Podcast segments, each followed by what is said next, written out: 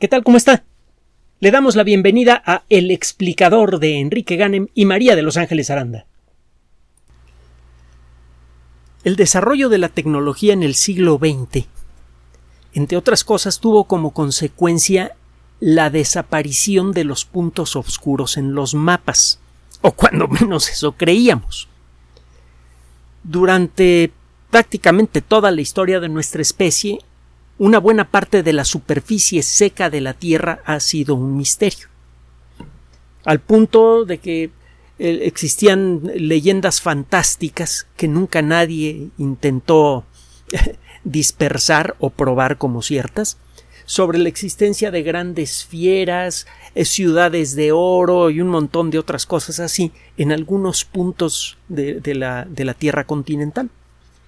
No fue sino hasta el desarrollo de la perspectiva científica y eh, en buena medida a que quedó más que claro que la Tierra es redonda con un diámetro de 12.750 kilómetros.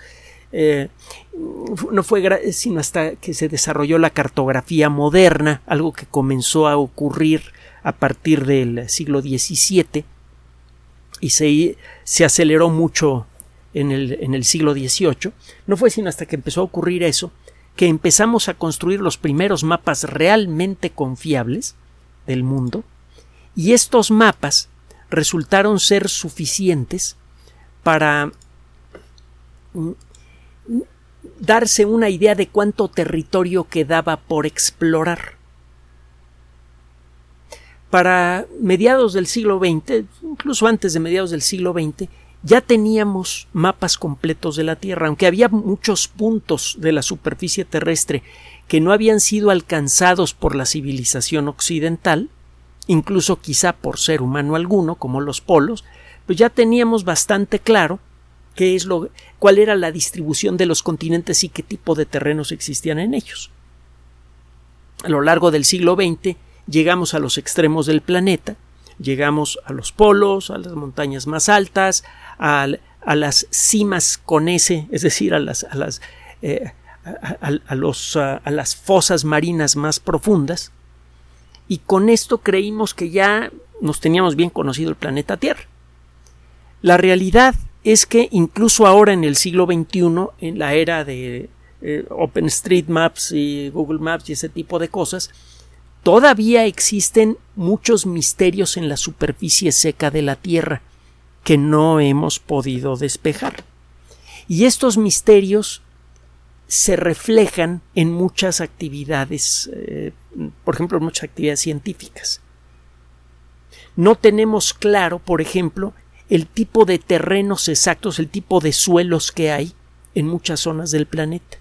No conocemos en detalle las características químicas, físicas y biológicas de los suelos en algunas de las zonas más productivas del planeta en ciertas regiones de la Amazonia, en ciertas regiones de, de, la selva africana al sur del Sáhara. hay muchos suelos que, aunque han sido pisados por toda clase de personas, todavía no los hemos estudiado. Eh, hay muchas regiones del Polo Sur que no han sido estudiadas, bueno, del continente, de la Antártica. Lo mismo se puede decir de grandes regiones en, Canadá, en Siberia. Hay muchos desiertos que, bueno, pues, sí, eh, todos los días a lo mejor vuelan aviones por encima de estos desiertos, eh, hay caravanas que los cruzan, pero siempre estos cruces ocurren en zonas específicas. Hay terrenos que probablemente nunca han recibido una huella humana desde que apareció nuestra especie. A veces, y vamos a a meternos al mundo de la arqueología, a veces es mucho más difícil ver algo que tiene uno enfrente que algo que tiene uno a distancia. Hemos platicado esto en otras ocasiones. La arqueología, por ejemplo, se ha beneficiado mucho con el desarrollo de las técnicas que permiten tomar fotografías a gran altura, sea con la ayuda de naves aéreas, piloteadas o no, o satélites artificiales. Estas imágenes, cuando tienen las características apropiadas, pueden ser mejoradas con la ayuda de una computadora, por ejemplo, se puede aumentar el contraste y esto permite revelar el patrón de estructuras ocultas a pocos centímetros o a varios metros debajo del suelo que resultan invisibles para una persona que camina sobre ellas. Es gracias a, algunas técnicas avanzadas, por ejemplo el LIDAR, del que vamos a hablar en un momento más, es posible detectar la presencia de estructuras enterradas, incluso en eh, algunos ambientes llenos de hojas. El LIDAR es un dispositivo que funciona igual que el radar, solo que con un tipo de luz diferente. En el radar usted envía un pulso muy intenso de ondas de radio y con un detector cuenta cuánto tiempo tarda usted en recibir ecos de esa señal que usted envió y también mide eh, eh, la, dirección de la que vienen esos ecos. Con estos dos elementos, usted puede calcular la posición tridimensional de todos los objetos que rebotan estos haces de, ondas de radio. El radar tuvo su origen en Inglaterra poco antes de la Segunda Guerra Mundial, fue cuando menos donde se aplicó por primera vez a gran escala y tuvo un efecto devastador para eh, la, Fuerza Aérea Alemana durante la batalla de Inglaterra en 1940 y luego tendría un efecto igualmente devastador para la Fuerza Aérea Aliada cuando comenzó el, asalto aéreo contra Alemania. Bueno, el LIDAR utiliza luz en lugar de ondas de radio. Con luz usted puede Usted con ondas de radio puede generar un mapa de todas las cosas que reflejan ondas de radio que se encuentran en el cielo, por ejemplo. Solo que las ondas de radio no se pueden enfocar fácilmente. Así que lo que usted puede ver cuando está enviando estos pulsos de, radio son nada más manchitas que no tienen mucho significado. Es hasta que utiliza usted luz que puede empezar a ver detalle. Si yo elimino con, si yo ilumino, perdón, con ondas de radio a la pantalla de esta computadora o a este manojo de libros que tengo aquí enfrente, lo único que voy a ver es una mancha. Si en lugar de eso utilizo ondas de luz voy a poder ver perfectamente el contorno de los libros, eh, los colores de la portada, el título, etcétera, etcétera. Si utilizo una forma de luz de más alta energía, por ejemplo los rayos X, de la manera apropiada, yo podría ver a los átomos que eh, forman a la cubierta de los libros. Cuando usted utiliza luz de mayor energía, aumenta la cantidad de detalle que puede usted observar de un objeto aumenta la resolución posible, la resolución potencial de la imagen. Si usted utiliza LIDAR para iluminar el eh, suelo de una selva, por ejemplo, o el suelo de un desierto, usted puede ver las pequeñas variaciones en el contorno del suelo que produce una estructura enterrada con gran detalle, aunque estas variaciones sean de pocos centímetros o incluso de pocos milímetros. Es por esto que el lidar aéreo se ha convertido en una herramienta fundamental para la arqueología desde hace algunos años y ahora con la reducción en el costo de los sistemas lidar y con los famosos robots voladores, los drones, usted puede abaratar mucho el uso de esa tecnología. En lugar de tener que contratar un avión con un piloto especializado y montarle unas cámaras muy complicadas y sensores especiales que salen muy caros, ahora usted en principio puede ponerle a un dron un receptor lidar no muy diferente al que utilizan los automóviles que se manejan solos, que necesitan hacer mapas muy detallados de todo lo que tienen alrededor. El mismo LIDAR que sirve para hacer eso permite generar estas imágenes topográficas de ultra alta calidad. La inteligencia artificial, por otro lado, en su estado actual, permite mejorar en mucho las ah, habilidades que tiene una persona o incluso un conjunto de personas. La inteligencia artificial en su, en su etapa actual puede, por ejemplo, analizar con gran calidad, con gran precisión, eh, imágenes radiológicas. Esto le ayuda al radiólogo de a verdad, al radiólogo humano, a decidir qué pacientes requieren de una atención especial. El sistema de inteligencia artificial puede señalar imágenes en donde existen cosas realmente preocupantes, pero tiene que intervenir todavía el radiólogo humano para ver esas imágenes y decidir, oye, pues esto realmente es peligroso o sabes que sí se ve feo, pero esto no es peligroso, esto puede esperar. La inteligencia artificial, en su etapa actual, sirve como un potenciador para muchas disciplinas diferentes. Eso, eh, esa es la realidad de la inteligencia artificial actual. Lo que es verdaderamente inquietante es la forma en la que está creciendo en capacidad. Esto que le cuento ahora podría cambiar en no mucho tiempo, cuando menos en algunas disciplinas, pero esa es otra historia. Ahí le va una de inteligencia artificial. Un grupo de investigadores de la Universidad Yamagata, en Japón, de ah, el Centro de, Investigación de IBM en Japón y de la Universidad de París I. Otro día le platico cómo está el, rollo del sistema de universidades de, Francia. Este grupo de investigación acaba de publicar un trabajo en el Journal of Archaeological Science, la revista de ciencia arqueológica, un trabajo muy interesante que tiene que ver con eh, algunas de las estructuras arqueológicas más llamativas de la historia.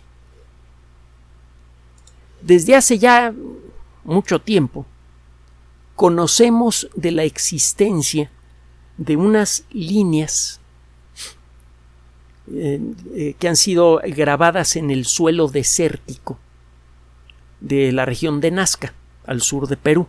¿Ha oído usted hablar de las líneas de Nazca?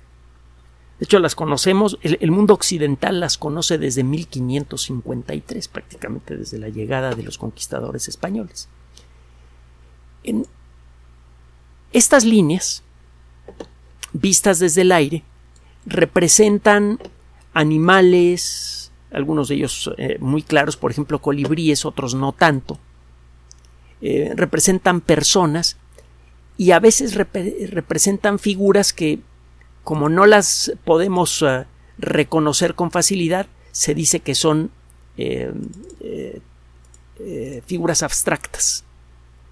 Durante mucho tiempo se ha hablado de si las líneas de Nazca son este, marcas dejadas por nuestros ancestros extraterrestres para que los ovnis encuentren el camino para poder aterrizar, algo así como pistas de aterrizaje para ovnis, y se han dicho toda clase de necedades al respecto. La investigación sobre las líneas de Nazca eh, se vio eh, comprometida hace ya mm, bastantes años por el trabajo de una investigadora que prácticamente eh, acaparó todo el, trabajo en Nazca. Cualquier persona que quería trabajar con las líneas de Nazca tenía por fuerza que reportarse con ella, porque tenía vara alta en el gobierno eh, de, la época. Y eh, en pocas palabras bloqueó el trabajo de muchos investigadores. Y bueno, es, otra historia. Otro día le, le, platico cómo estuvo el asunto. El caso es que este, este asunto de las líneas de Nazca ha ido eh, cambiando de perspectiva con el paso de los años dejamos atrás las interpretaciones mágicas y ahora existen otras interpretaciones relacionadas con eh, eh, ritos religiosos, etcétera, etcétera. Existen, déjeme decirle, muchos ah, mucha gente cuando habla de las líneas de Nazca dice que se trata de estructuras únicas en el mundo. En realidad, si usted busca el término geoglifo, va a encontrar que existen muchos, eh, muchas estructuras similares, muchas de ellas muy antiguas. Son imágenes que no se pueden ver bien más que a distancia, por ejemplo desde la cima de una montaña cercana o desde el aire. Hay estructuras de este tipo en muchos lugares del mundo, en Arabia, en, varios lugares de Sudamérica, no solamente en Nazca, en Australia, eh, al sur de Australia, en Inglaterra hay varias figuras. De hecho, hay una en particular que es muy famosa y que es un poco, pues, digamos, de tono subido, porque ilustra un hombre desnudo. El gigante de Cerne Abbas. Es una figura bien conocida. Tiene 55 metros de, de, altura y eh, no es claro quién lo creó. Eh, hay unas personas que dicen que es muy antiguo, pero que fue renovado por alguna, alguna persona en el siglo XVII y hay otros que dicen que, que es eh, una figura renacentista, que no es una cosa más antigua. El problema es que la, evidencia del gigante de Cerneabas es ah, fragmentaria, no hay forma de saber realmente qué edad tiene pero hay muchos otros geoglifos, es decir, muchas otras figuras eh, grabadas en el suelo, eh, sea con, surcos o con montones de piedras y que solamente se pueden ver desde el aire, que son claramente muy antiguas. Hay otras figuras en Inglaterra que, tienen miles de años de antigüedad. Entonces es algo que parece que, que ha sido común en el desarrollo cultural de la sociedad humana, cuando menos no ha sido muy raro que digamos. Eh, las líneas de Nazca son con muchos los geoglifos más famosos, entre otras cosas por la cantidad de geoglifos que se han descubierto y por el eh, por todo el rollo que le inventaron en la década de los setentas principalmente en relación a, las necesidades que se decían sobre los ovnis y las visitas extraterrestres, etcétera, etcétera. Mm, es claro que se trata de líneas muy antiguas. Aparentemente, la mejor evidencia arqueológica sugiere que comenzaron a ser dibujadas en el suelo de Nazca por allá del año 500 antes de Cristo y este proceso se fue realizando a saltos a lo largo de mil años. Así que para el año 500 después de Cristo se dibujaron las últimas figuras en Nazca, hasta donde podemos decirlo. Algunas de ellas llegan a tener casi 400 metros de largo.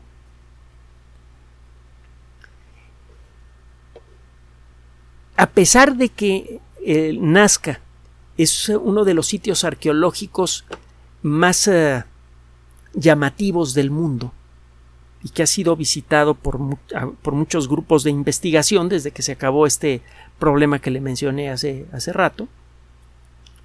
y a pesar de que desde 1994 está protegido por la UNESCO,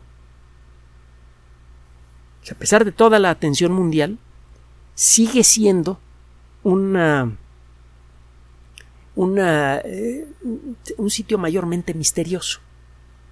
Obviamente no existe una explicación definitiva sobre la naturaleza de estos dibujos. Hay algunas personas que creen imaginar que estas imágenes en el suelo representan constelaciones. Obviamente las constelaciones que vemos nosotros no son las constelaciones que vieron las personas que vivieron en Nazca en aquella época. Las constelaciones son grupos imaginarios de estrellas y cada cultura imagina una cosa diferente. Ah, se me olvidaba decirle la, la dama que por mucho tiempo estuvo eh, bloqueando la investigación de Nazca fue María Reiche. R-E-I-C-H-E. -E.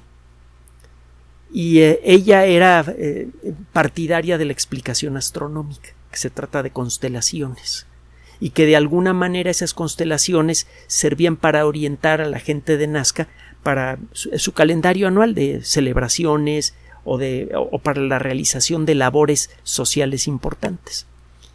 El caso es que la evidencia es insuficiente. Hay otros que dicen que tiene que ver más con, eh, con la mitología. Muchas culturas han creado representaciones gigantes de sus dioses. El caso más obvio, más, más tosco en cierto modo, o, o, más elegante, según lo quiera ver usted, es el de la cultura egipcia o la cultura grecorromana, que frecuentemente representaban a sus dioses con, con figuras de, de, gran tamaño. Existen, le digo, chorrocientas mil explicaciones. El caso es que no hay evidencia suficiente para poder decidir exactamente qué son las líneas de Nazca. Hay varias explicaciones razonables que muchas veces están inspiradas en otros geoglifos que han sido encontrados en otras partes del mundo y en donde sí existe evidencia arqueológica suficiente para saber por qué fueron construidos. hay muchos lugares donde hay geoglifos en el mundo donde sí sabemos qué traían en la cabeza las personas que lo construyeron. En el caso de Nazca no hay evidencia suficiente. El lugar es muy árido, pero no tenemos muy muy claro si era tan árido en el último milenio antes de, eh, en, el último medio milenio antes de Cristo o en el primer medio milenio después de Cristo. El clima ha cambiado mucho desde entonces, en forma natural. Para poder tener una idea más completa de lo que es Nazca, necesitamos desde luego, para comenzar, pues hacer un inventario completo de lo que hay en Nazca. Usted dirá, bueno, estas alturas con imágenes de satélite, con aviones que toman fotografías de alta calidad, etcétera, con el interés que ha generado Nazca, etcétera, etcétera, ya se debería tener un inventario más que completo de todas las estructuras que hay allí. Pues fíjese que no. El trabajo que publicaron estos investigadores en el Journal of Archaeological Science involucró el uso de lidares, y el uso de inteligencia artificial. La inteligencia artificial puede detectar patrones en imágenes. Por ejemplo, el patrón que define el espaciamiento entre los pómulos, la barbilla y otros puntos de la cara que no se pueden someter a cirugía plástica en forma exitosa, Usted no puede cambiar la distancia entre los pómulos en una persona sin destrozarle el cráneo y volvérselo a construir, y eso no lo puede usted hacer sin destruir a la persona en cuestión. Los temas de reconocimiento de imagen se basan en eso, el, detectar eh, la relación de las distancias entre ciertos puntos específicos de la cara de una persona, tenga barba o no, es algo que una computadora puede hacer muy bien. Aunque este patrón sea muy pequeño y borroso porque se trata de una imagen de una cámara de alta de, baja resolución que está capturando las caras de muchas personas en un aeropuerto o en el, en el cruce de una calle.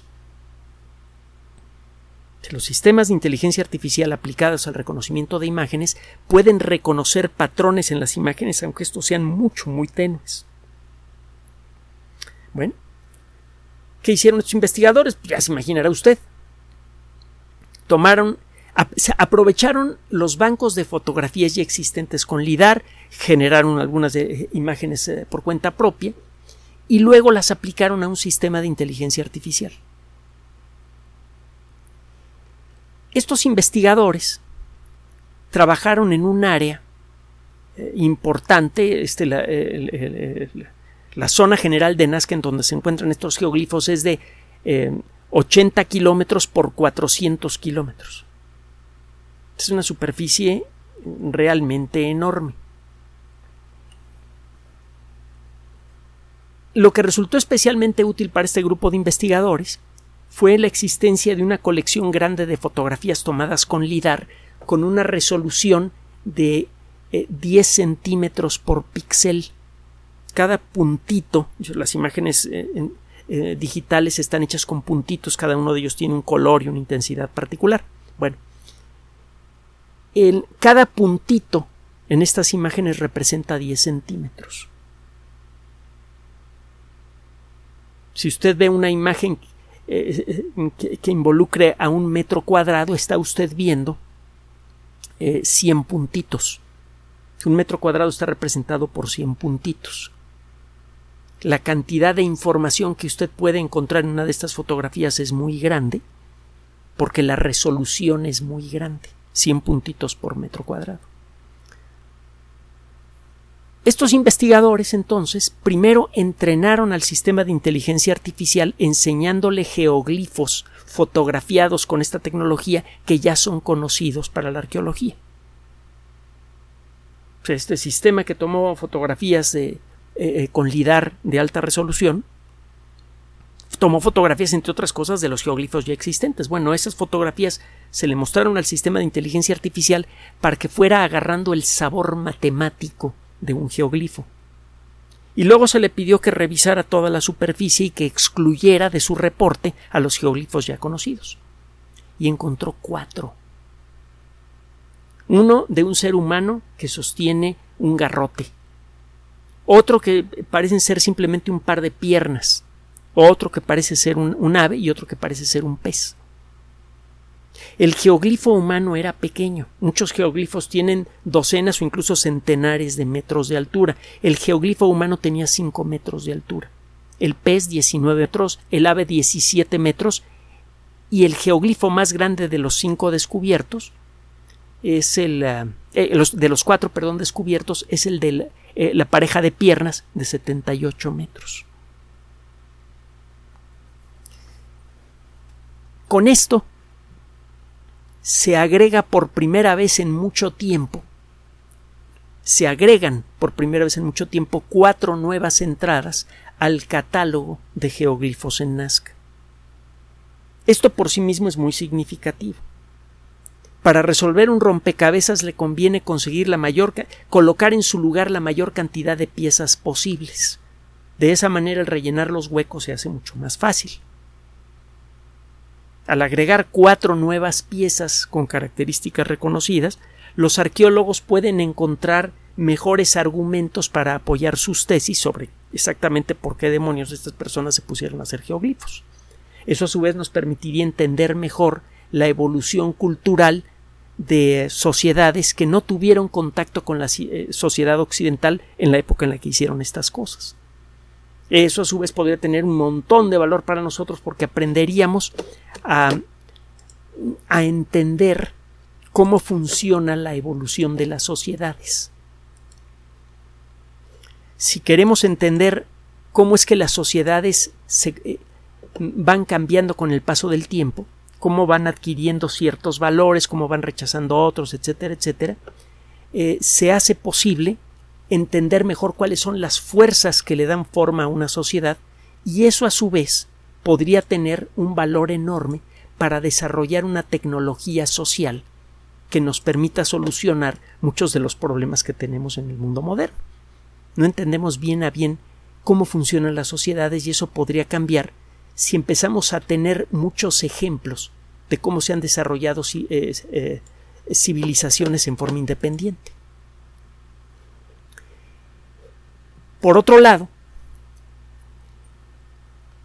el esfuerzo necesario para desarrollar esta tecnología se puede adaptar fácilmente a muchos otros ambientes. Hace poco narramos cómo fueron descubiertos algunos sitios arqueológicos muy importantes en Guatemala, enormes, y también al sur de México, con tecnología LIDAR. Estos descubrimientos podrían hacerse más profundos, más sabrosos, más ricos en detalle si se incorporan las herramientas modernas de inteligencia artificial para el reconocimiento de imágenes. El volver a examinar lugares ya conocidos con esta tecnología podría volverse costumbre. Si en Nazca después de prácticamente un siglo de investigación científica avanzada. Todavía faltaban por descubrir cuando menos otros cuatro geoglifos, y vaya usted a saber si no van a aparecer otros por allí. ¿Qué, ¿A poco no le da tentación de repetir una, una exploración detallada de la zona cercana a Chichen Itza, a Uxmal, a Teotihuacán, la, la, parte de Teotihuacán que ha sido revelada por los arqueólogos, mm, decían por allí en un eh, trabajito de, de, investigadores mexicanos que parece que representa apenas el 4% del total de la zona arqueológica de Teotihuacán. Es un lugar gigantesco.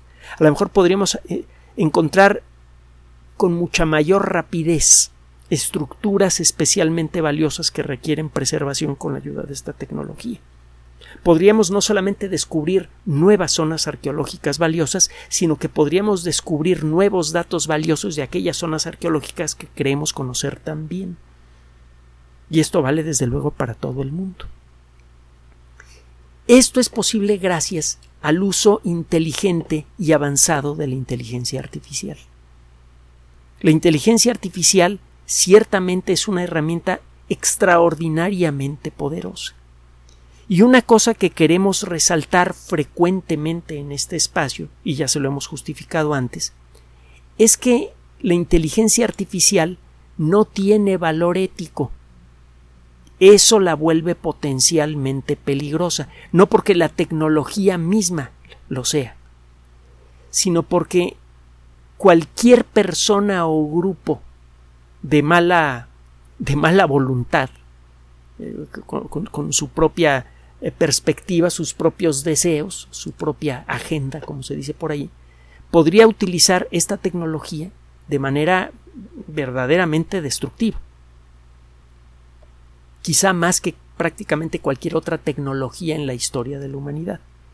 Es por esto que nos hemos preocupado recientemente de ah, traerle muchas notas sobre inteligencia artificial. Esta tecnología está al alcance de todos. Muchos de los sistemas avanzados de inteligencia artificial pueden operar perfectamente con la ayuda de una computadora personal.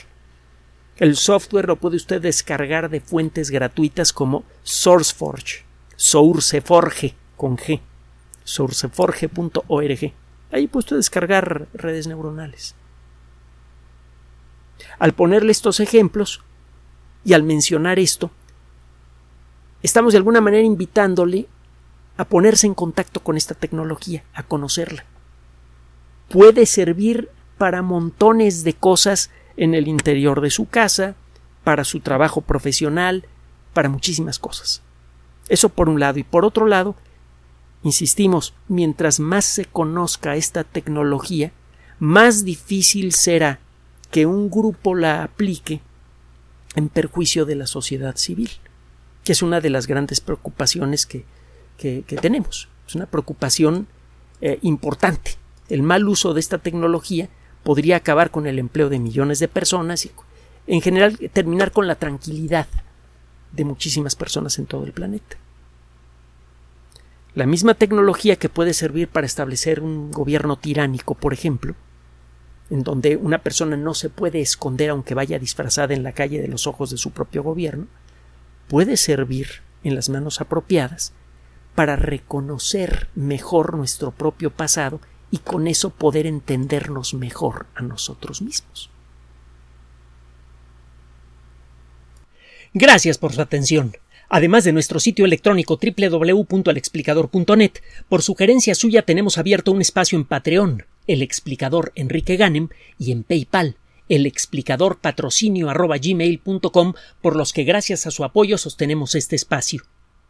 Puede usted descargar gratuitamente estos audios en formato MP3 en Spotify y en iTunes como El Explicador sitio oficial y en SoundCloud como El Explicador y con formato de video en YouTube en El Explicador sitio oficial. Recuerde nuestras redes sociales de siempre, Twitter Enrique-Ganem y en Facebook Enrique Ganem sitio oficial, El Explicador y los grupos que usted ya conoce. Finalmente, el explicador siempre somos María de Los Ángeles Aranda y Enrique Ganem. Gracias.